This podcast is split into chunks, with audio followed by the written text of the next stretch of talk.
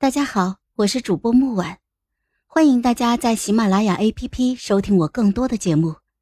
今天我们带来的故事叫《朝朝星野》第二十三集。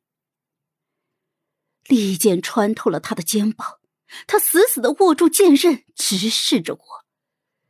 掌心渗出的血滴在了地上，却连眉头都没有皱一下。昭昭，住手吧！在他难以置信的目光中，我毫不犹豫，凌迟一样，一点一点的抽出了刺穿他身体的剑。剑刃每划出一寸，他的表情就痛苦一分。最后，他实在是支撑不住，看着他狼狈跪地，却依旧挺直脊背，试图劝说我的样子，我的心中无比的畅快。竟然也有你风速没办法改变的事情。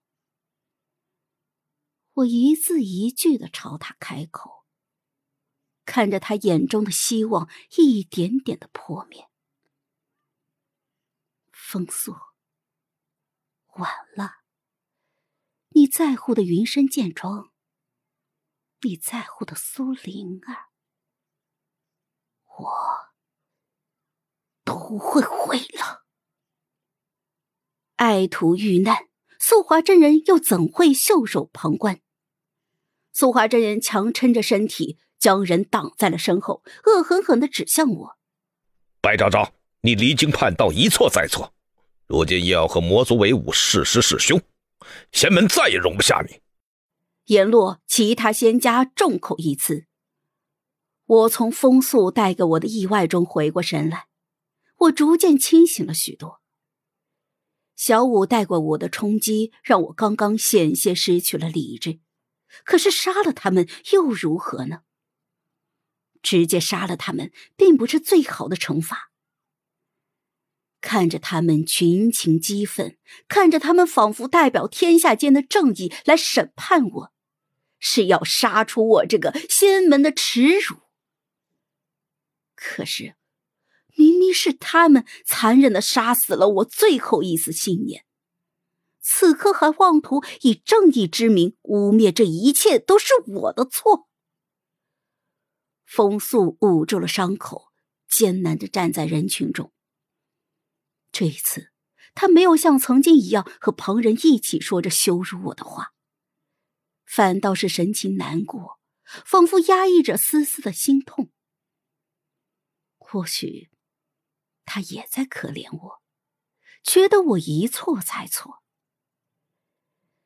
看着这群人冷漠又自私的嘴脸，明明正派也不过如此。他们熬得过生死。却抵不过欲望。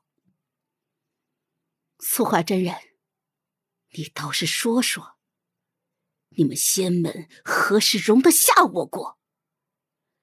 我看向受伤之后风光不再、瞬间苍老许多的素华真人。初见时，他神采脱俗，其实内里也不过是一个被欲望左右的俗人。幸好。幸好作者没有将这些摊开了写，否则这个世界还真的是太可怕了。当初我不止一次说我不是苏灵儿的，你没忘吧？可是你带我回云深，将我变成了一把剑，一把可以向旁人炫耀的剑。提起我。别人都能够看到一世盛名的素华真人对一个替身的好。如果女儿没有丢该多好啊！旁人会因为你教导有方夸我，会因为苏灵儿夸我。可是，从来不会因为我是我而认可我。这些，我从绝渊出来的时候，你都看在眼里。可你从来不去解释，为什么？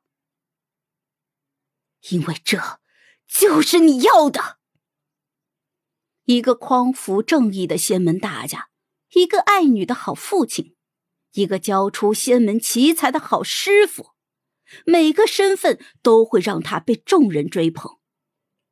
都说我沦落到和魔族为伍，可最开始放弃我的是谁？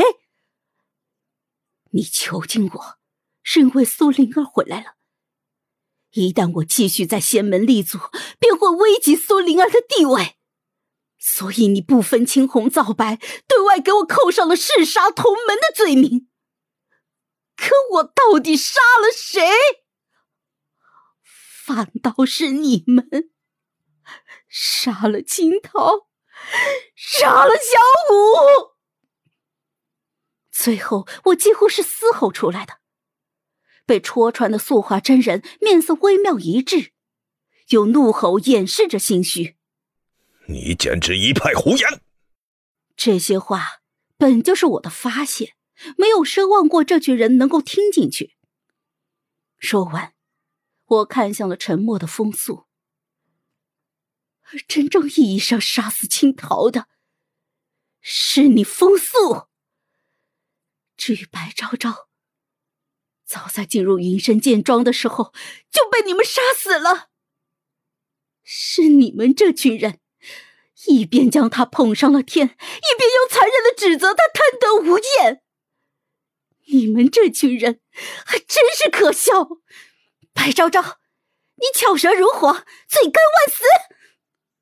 此时，苏灵儿开口了，方才的打击并未让他一蹶不振，而经过这一战，我想他会收获更多。这是天道赐予他的。也许他没有错，可是惨死在这场战役之中的魔族又有谁罪不可赦？他似有不甘，想要再次出手，却被风速制止。苏灵儿难以置信的看向了风速：“师兄，你这是做什么？”灵儿，你不要伤害他。哈哈哈哈哈没错，你师兄。还等着我救你的命呢，他又怎么舍得让你杀了我呀？哈哈哈哈哈我答应保护苏灵儿，这是我和风素的交易。昭昭，我求你现在收手，我保证不会让他们伤害你的。风素依旧是满口的哀求。好了，本集故事就到这儿，我们下集见。记得订阅和点赞哦！如果你有喜欢的故事，也欢迎在留言区告诉我们。